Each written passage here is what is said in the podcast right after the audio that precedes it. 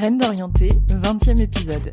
Ici Juliette et je vous invite à une nouvelle exploration des ressorts de l'orientation et de la réorientation épanouie.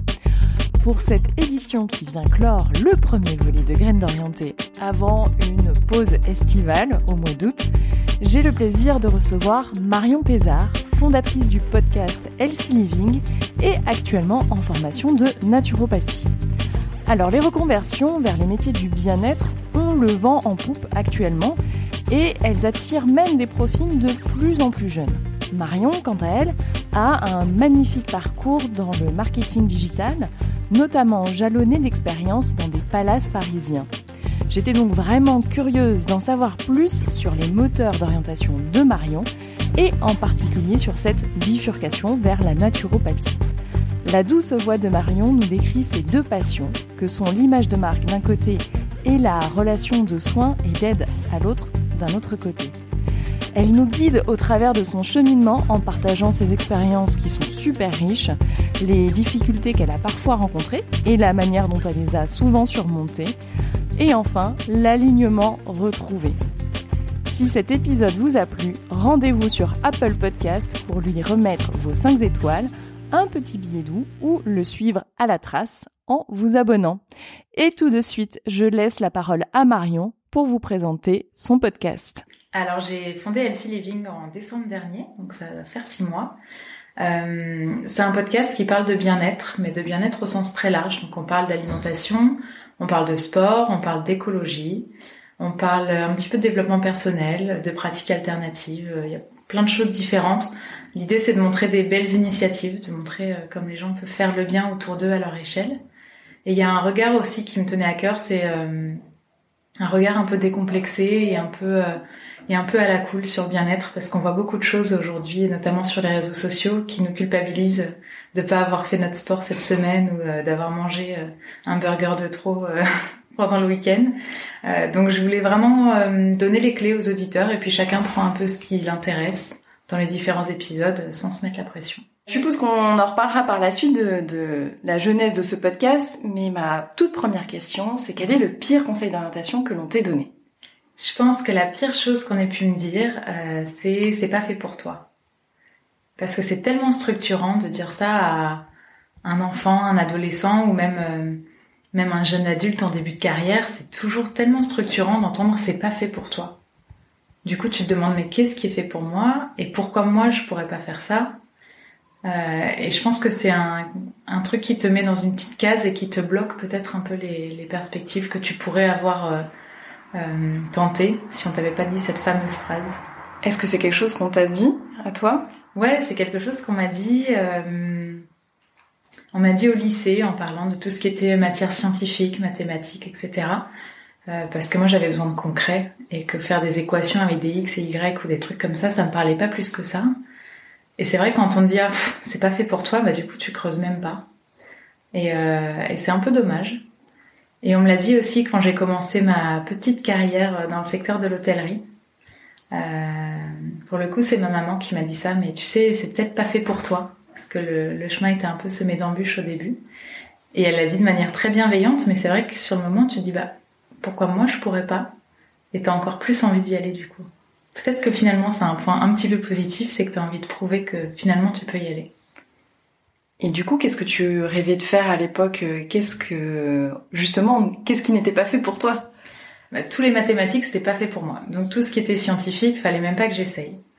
Euh, à vrai dire, j'avais pas un grand intérêt, je voyais pas encore une fois le, le point concret de tout ça. Euh, donc directement, je me suis mis une barrière sur tous les métiers qui pouvaient euh, être euh, être disponibles pour un scientifique. Et puis j'étais pas hyper français non plus et tout ça, donc bah j'étais pas très littéraire. Donc en fait, je me suis retrouvée un peu les fesses entre les deux chaises, et c'est ça qui a commencé à m'orienter, à me dire bon bah je vais aller en ES. J'avais un peu l'impression que ES c'était l'école de la vie. T'apprenais l'économie, la politique, les euh, les sciences civiques et les choses comme ça. Donc ça me paraissait être hyper concret. Il y avait une bonne place pour les langues et ça c'était vraiment le, truc dans lequel je m'éclatais, c'était les langues. Et, euh, et c'est comme ça que finalement je me suis orientée là-dedans. Mais j'avais pas d'idée de métier très très précise. Tu vois, j'ai des gens dans mon entourage qui ont toujours su qu'ils voulaient faire ci ou ça. moi, à part chanteuse à l'époque de, l'époque de la Starac, tu vois, c'était pas, j'avais pas d'idée bien précise enfant. Et puis après, c'est quand j'ai commencé à, à m'orienter vers tout ça que je me suis ouverte au marketing. Donc finalement, assez jeune, j'ai pas attendu d'être en école de commerce pour vouloir faire du marketing, euh, parce que j'ai déjà fait mes stages de collège et lycée là-dedans. Mais, euh, mais je me suis orientée vers ça aussi parce que euh, bah, les maths, c'était pas fait pour moi, et que, et que la philo, pas trop non plus. Bon, alors du coup, après, tu as fait du marketing, mhm. tu as fait une école de commerce. Ouais. Qu'est-ce qui t'a tiré dans le marketing? Moi, j'étais passionnée par tout ce qui touche à l'image de marque. Donc au tout début, euh, avant de faire une école de commerce, je voulais faire une école d'art. Et en fait, mon idée, c'était plutôt d'être DA ou graphiste et de gérer les images de marque côté créa. Mais bon, c'était un peu effrayant pour mes parents de faire une école d'art. Et, euh, ils m'ont dit, va plutôt faire euh, le côté stratégique du marketing.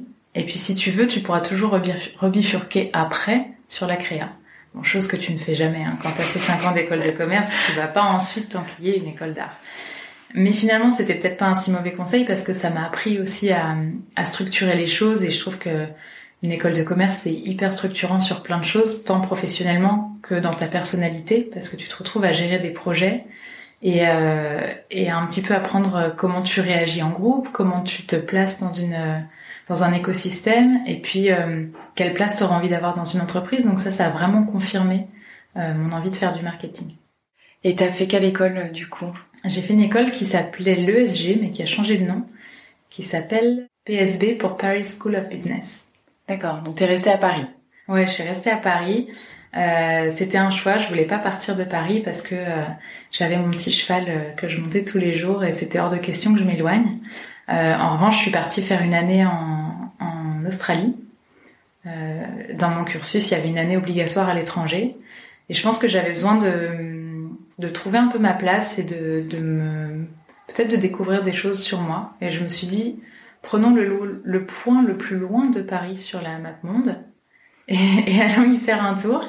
Et c'est comme ça que j'ai atterri à Melbourne et j'ai passé un an à Melbourne, donc euh, à l'université. J'allais en cours euh, la semaine et je travaillais dans une boulangerie française le week-end. Et c'était top parce que partir à l'étranger, ça t'ouvre euh, énormément l'esprit. Mais surtout en Australie, les gens ont une, simplicité de vivre. Ils sont heureux pour des choses qui nous paraîtraient presque futiles ici, mais juste boire une bière entre copains au bord du lac, c'est déjà génial. Et, et c'est des gens qui savent vivre et qui n'ont pas forcément de, de préjugés, de petites boîtes comme on peut avoir en France. On aime bien en France mettre les gens dans une case, se regarder les uns les autres. Et c'est quelque chose qui a été hyper salvateur pour moi de partir là-bas et de me découvrir sans sans cadre, euh, forcément, t'as plus tes amis, t'as plus ta famille. Euh, tu sors un petit peu de ce cadre et, euh, et ça a été très très structurant pour moi. Ok, ça n'a pas été trop dur le retour en France? Si, un peu.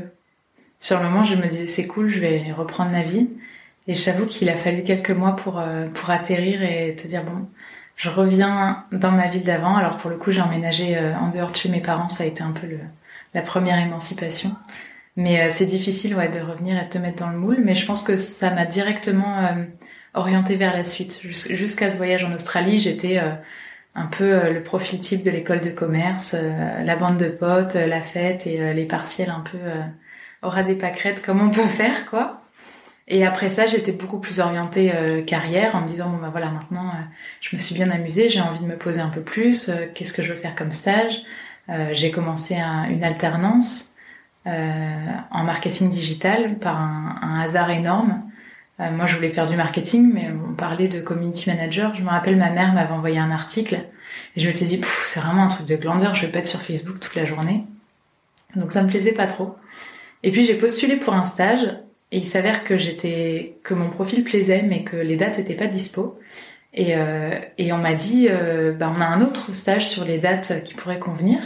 Euh, au sein du même groupe, mais pour une autre marque. Et c'est du marketing digital. Est-ce que ça te parle? Je me suis dit, bon, de toute façon, je suis née là-dedans, il n'y a pas de raison que ça me parle pas. Et puis j'ai fini comme ça par faire ce stage au sein du Swatch Group, donc pour une marque de montres qui s'appelle Rado. Et, et j'ai adoré. J'ai adoré parce qu'en fait, euh, bah, quand tu fais du digital à cette période-là, il n'existe rien encore. Donc tu dois tout créer. Et j'ai aimé ce côté euh, électron libre à devoir faire un petit peu, euh, me créer mon poste moi-même et me créer un peu mes missions en fonction de ce qu'il y avait. Euh, et ce côté aussi où la hiérarchie est peut-être un petit peu moins écrasante parce qu'en fait, tu arrives avec une, une connaissance que les autres n'ont pas forcément en entreprise. Donc ton regard, même si tu es jeune et que tu débutes tout juste, est vraiment est vraiment valorisé et ça, ça m'a beaucoup conditionné pour le reste de ma carrière parce qu'il s'avère que j'ai toujours été soit les fesses entre deux chaises, soit un peu l'électron libre de la bande. Et ça m'a plu. Donc ça, c'était euh, ton premier pied dans le monde professionnel. Oui. Tu y as passé combien de temps? Alors je suis restée un an pendant toute une alternance. Ensuite, je suis partie.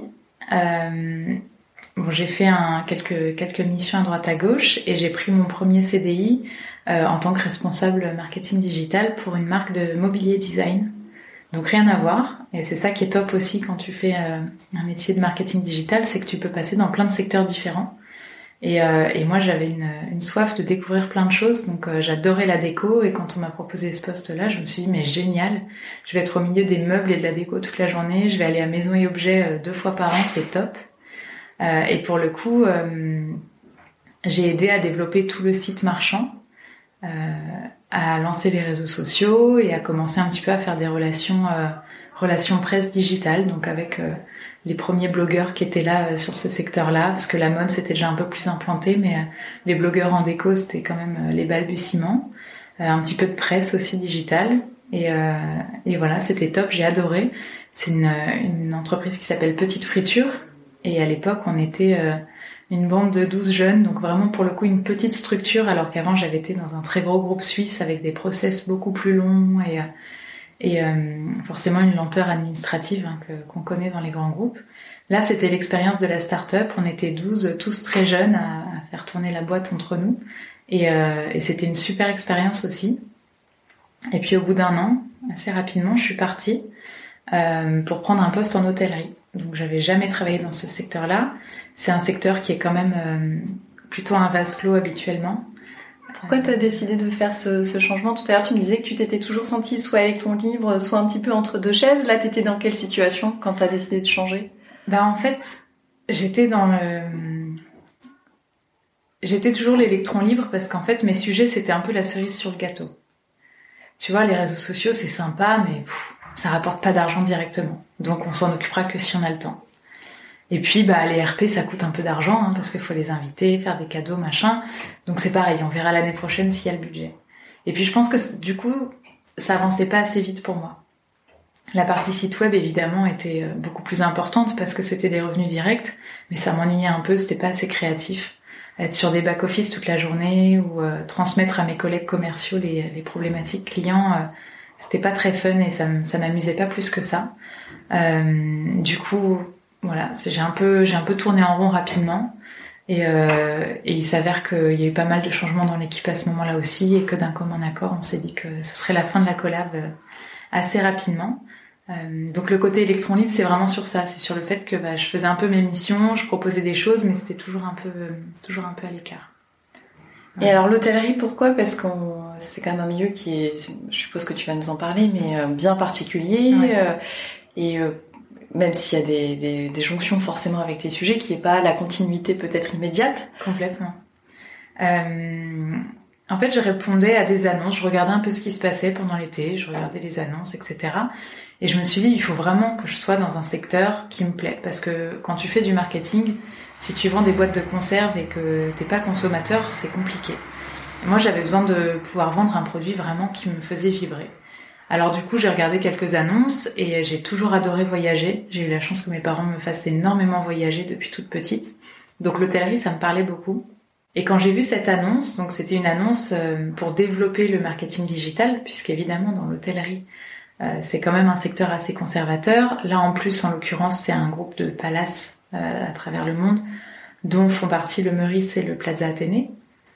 Donc le marketing digital, c'était pas trop d'actualité.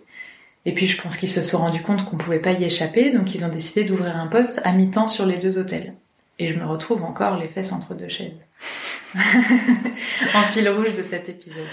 Euh... Ça sera pas le titre, promis. Ce sera pas le titre. non, mais c'est important de le préciser parce qu'en fait, c'est aussi ce que j'ai aimé, ce côté électron libre. Et je pense que sous-jacent à tout ça, euh, mon envie d'entrepreneuriat était déjà bien présente. C'est pour ça que je le souligne. Donc j'ai répondu à cette annonce, première fois de ma vie que j'ai un job en répondant à une annonce, et, euh, et je me dis bon, bon on verra s'il m'appelle. Et puis les process sont très longs parce que euh, hôtellerie oblige et, euh, et, groupe international oblige deux fois plus. Euh, j'ai passé huit étapes de recrutement, donc ça a duré. J'ai dû postuler en août et intégrer les équipes début novembre. donc tu vois, c'est quand même un peu costaud. Oui. Et puis comme tu travailles pour deux hôtels qui sont du même groupe mais quand même un peu concurrents aussi, il faut plaire à tout le monde et il faut voilà, que les équipes des deux côtés soient d'accord. Donc euh, après cette étape euh, marathonienne, j'ai fini par rejoindre les équipes.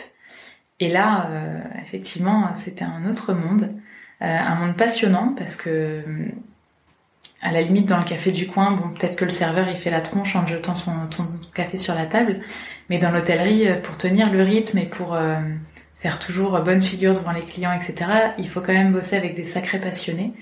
Et là, euh, d'un métier à l'autre, en fait, les métiers déjà sont très divers.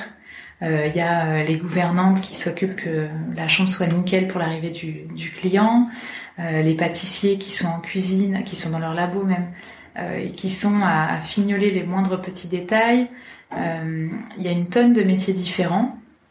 Même la qualité, c'est super intéressant de travailler avec les personnes de la qualité, de voir quels sont les feedbacks des clients, euh, qu'est-ce qu'on peut améliorer, etc. Donc euh, c'était passionnant et à la fois c'était un tourbillon énorme parce que euh, il y avait à l'époque à peu près 400 employés au Meurice, 500 au Plaza, donc ça fait déjà 900 nouveaux collègues.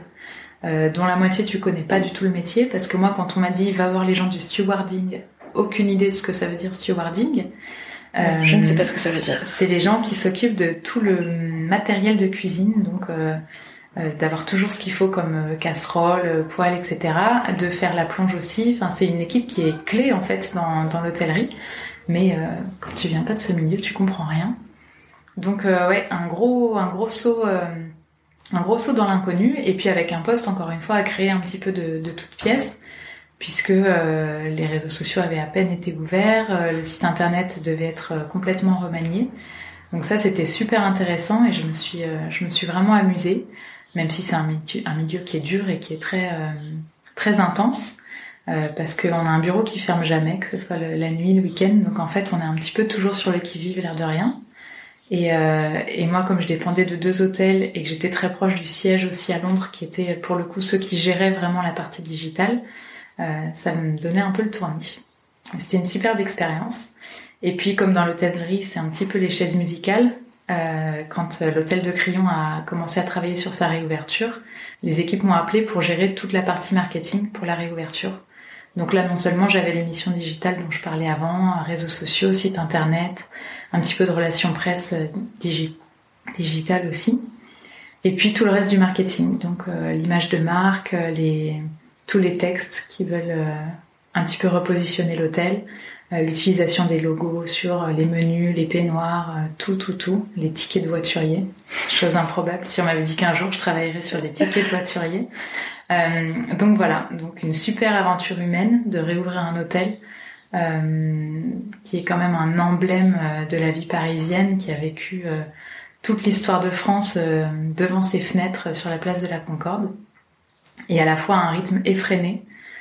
toute cette aventure d'hôtellerie a duré quatre ans et je pense que ne venant pas de ce milieu, je n'étais peut-être pas préparée à, autant d'intensité. Et j'ai eu besoin après de, ouais, de switcher, de me retrouver un peu, de passer à quelque chose d'un peu plus, euh, un peu plus humain aussi, parce que ça a eu l'effet un peu d'un rouleau compresseur sur moi. Et, euh, et, de pouvoir être un peu plus en lien avec euh, mon rythme, avec la manière dont je voulais m'habiller, ce que je voulais manger le midi, à quelle heure je voulais me coucher le soir. Et l'air de rien, c'est un milieu où tu peux pas trop choisir tout ça. Est-ce que tu te souviens du jour ou du moment où tu t'es dit il faut passer à autre chose? Ouais. Comment tu te sentais? Qu'est-ce que tu te disais à ce moment-là? Euh, Je pense que j'ai longtemps été. J'ai longtemps fait taire la petite voix qui me disait attention, attention, attention. Déjà, quand j'ai changé euh, entre mes deux employeurs en hôtellerie, euh, je me disais, ouf, si c'était pas pour une, euh, une, aventure si passionnante que la réouverture de l'hôtel de Crillon, je suis pas sûre que j'aurais continué. parce que j'étais déjà consciente que peut-être que mon chemin n'était pas là. Néanmoins, j'avais vraiment encore des, choses à vivre et, j'avais très envie de, creuser. Et je pense que vraiment à la fin, en fait, mon corps m'a envoyé les signaux et, euh, et c'était juste plus possible de continuer au bout d'un moment. Donc, euh, j'ai pas écouté les warnings jusqu'à ce que mon corps me donne plus trop trop l'opportunité de faire autrement. Donc, au moment où ton corps t'a envoyé un petit peu ce stop, ouais. Là, euh, qu'est-ce que tu te dis sur euh, l'avenir? Quelles sont, quelles sont tes interrogations? Peut-être tes, tes, doutes, tes peurs ou tes envies? Alors j'ai de la chance parce que ces choses-là arrivent à beaucoup de gens et de plus en plus.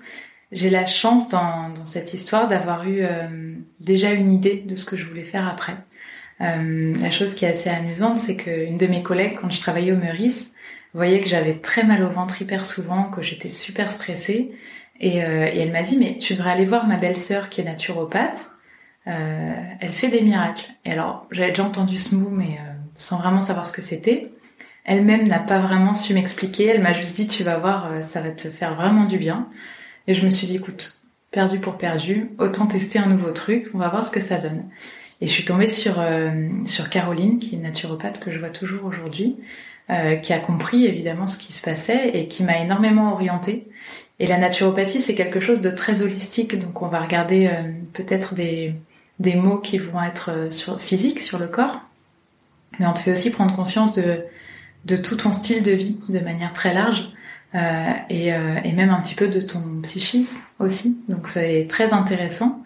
Et puis, euh, elle m'a accompagnée toutes ces années à m'aider un petit peu à, à tenir le cap. Je pense que sans elle, l'ouverture de l'hôtel de Crillon aurait été un peu différente parce que à coup de compléments alimentaires et de petits conseils par-ci par-là, elle m'a quand même vraiment aidé à, à, tenir en fait et à, à, mener à bien ses missions.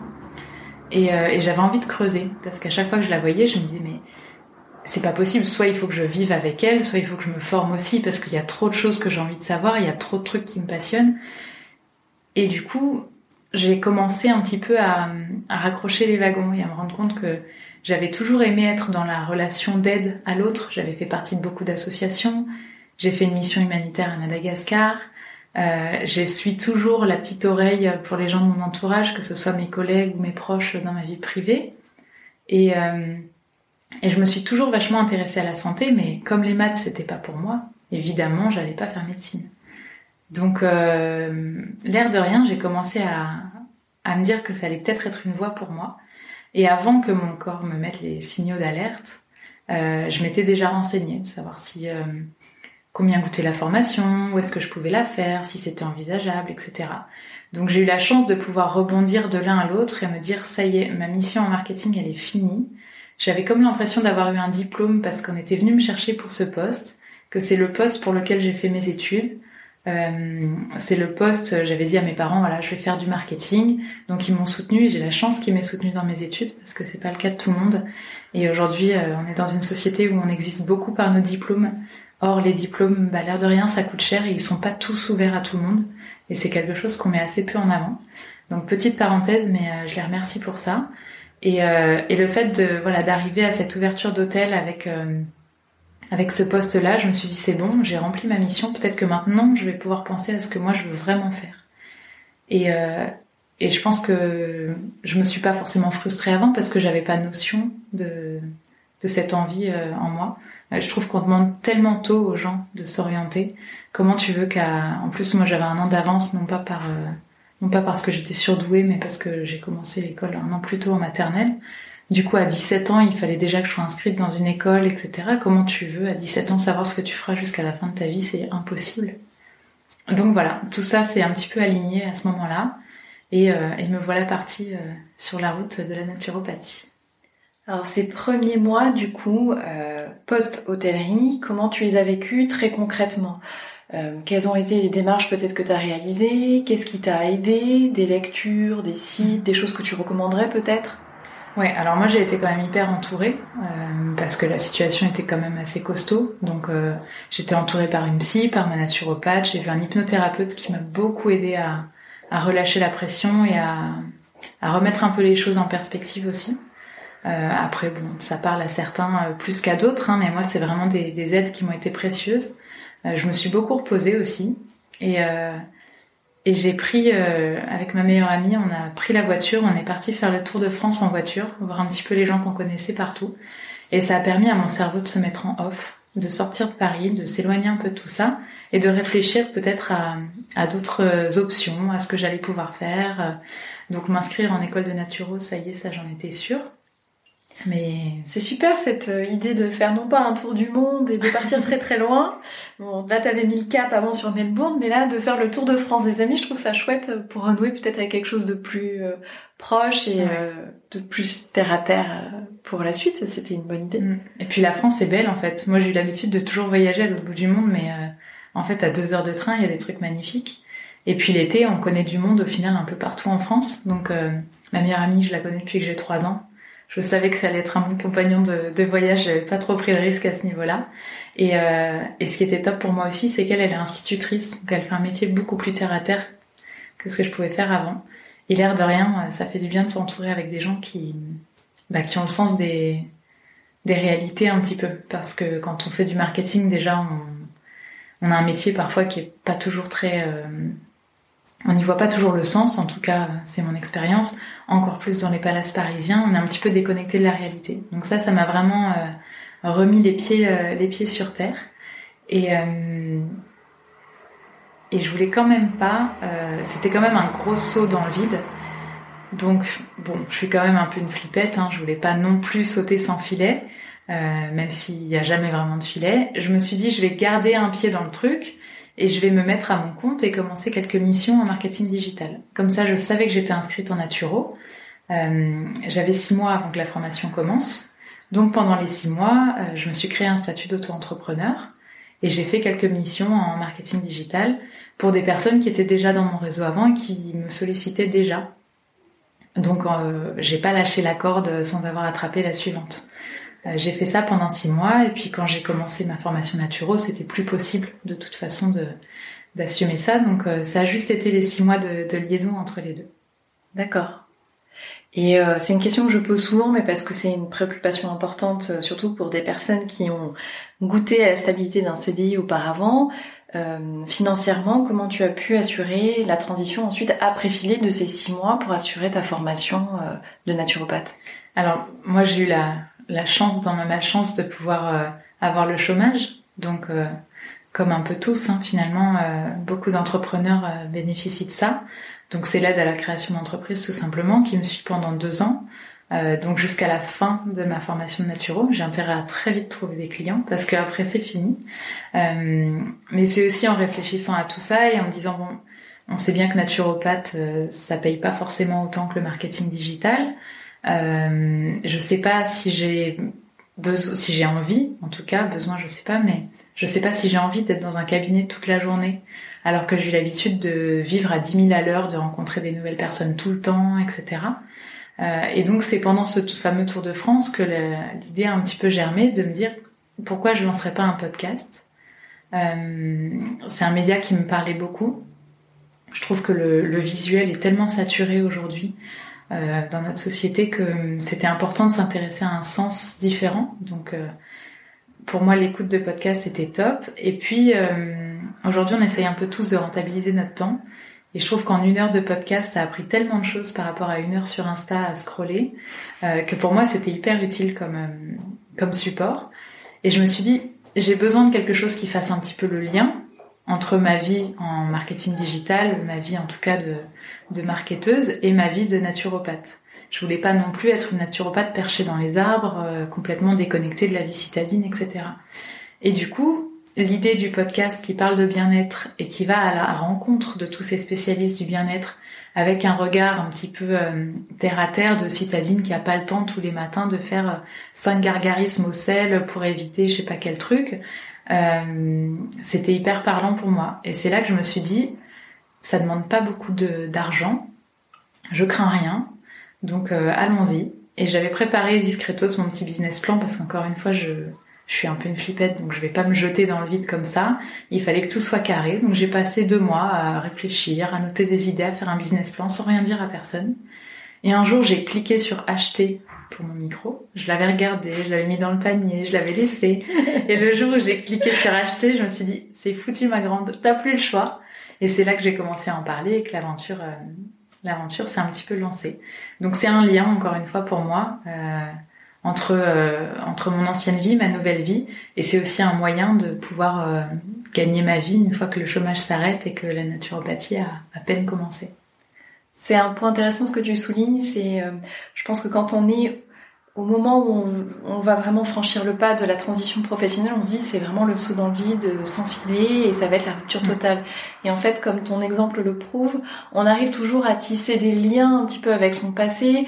Euh, c'est aussi un, point euh, qui était exposé par Anne-Sophie Najda euh, dans, dans ce podcast c'est que il vaut mieux pas claquer complètement la porte de, nos expériences passées, plutôt que capitaliser dessus. Elles peuvent nous servir, assurer une transition financière et, permettre d'aller vers de nouveaux horizons. Donc, euh, je pense que ton exemple le prouve complètement.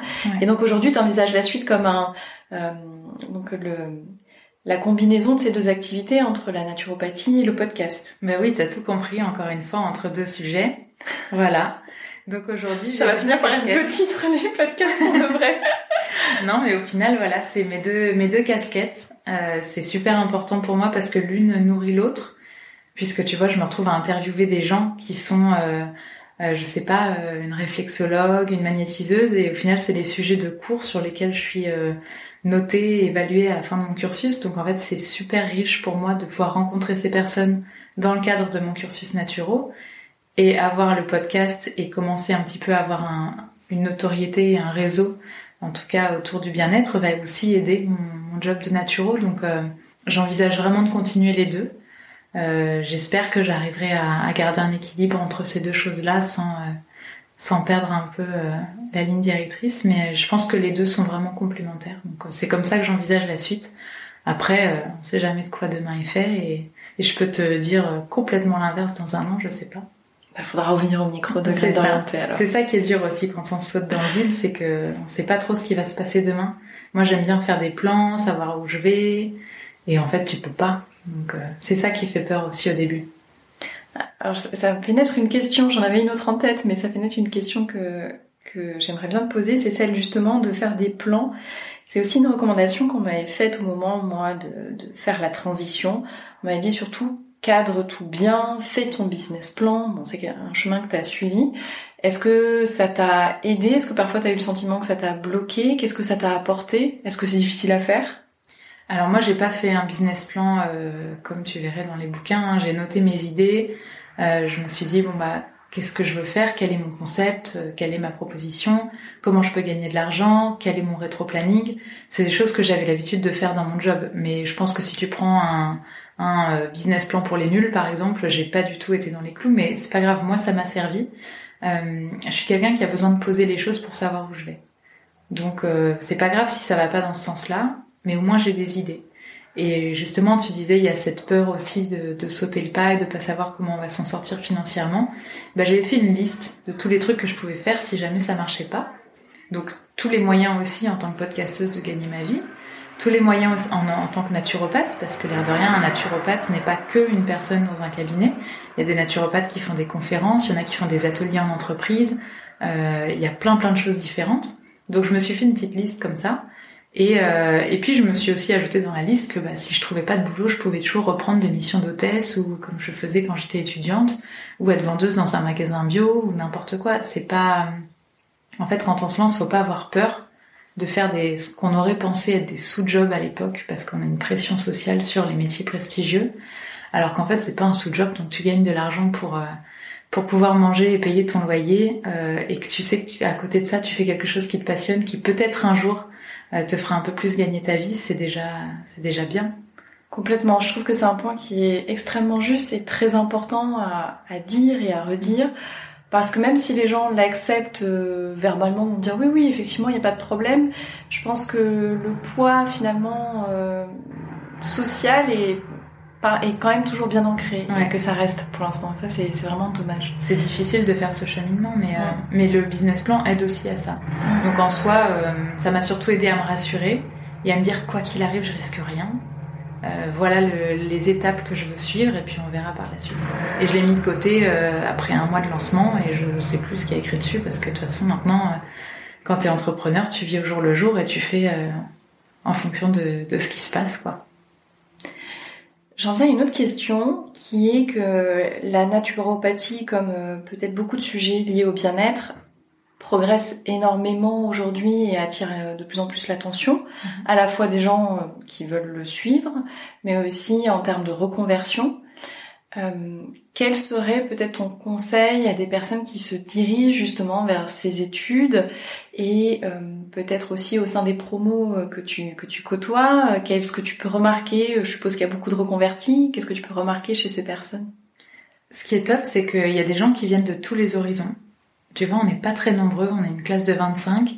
On doit être trois à venir de la com marketing et une dans la pub et deux dans les RH.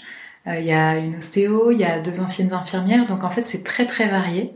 Et ça c'est super enrichissant parce que euh, c'est quand même euh, la naturopathie, c'est quand même une science humaine, donc l'humain prime. Et c'est très intéressant d'avoir des regards différents. maintenant effectivement c'est un petit peu le vent en poupe.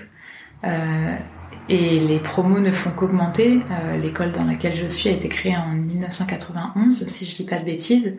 Euh, je pense qu'ils n'ont jamais vu autant de personnes sur les bancs de l'école et jamais vu autant de jeunes générations aussi, parce que les, reconversions se font de plus en plus jeunes.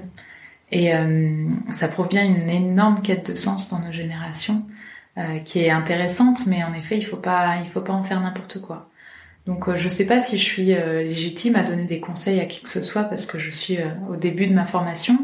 Mais ce que je dirais, c'est que c'est dommage de s'inscrire sur un coup de tête ça coûte euh, quand même un petit billet de se former à tout ça, euh, que ce soit la naturopathie ou même les gens qui se reconvertissent dans euh, le yoga, la sophro, toutes ces choses-là. Hein. C'est des formations qui sont coûteuses. c'est bien de savoir ce qu'on veut en faire et de pas le faire juste pour le fun. Parce qu'à la fin, qu'on soit sophrologue, qu'on soit prof de yoga, qu'on soit naturopathe, encore plus dans la naturopathie, on va quand même prendre en charge des gens qui ont des problématiques. Parfois, c'est pas juste un petit rhume.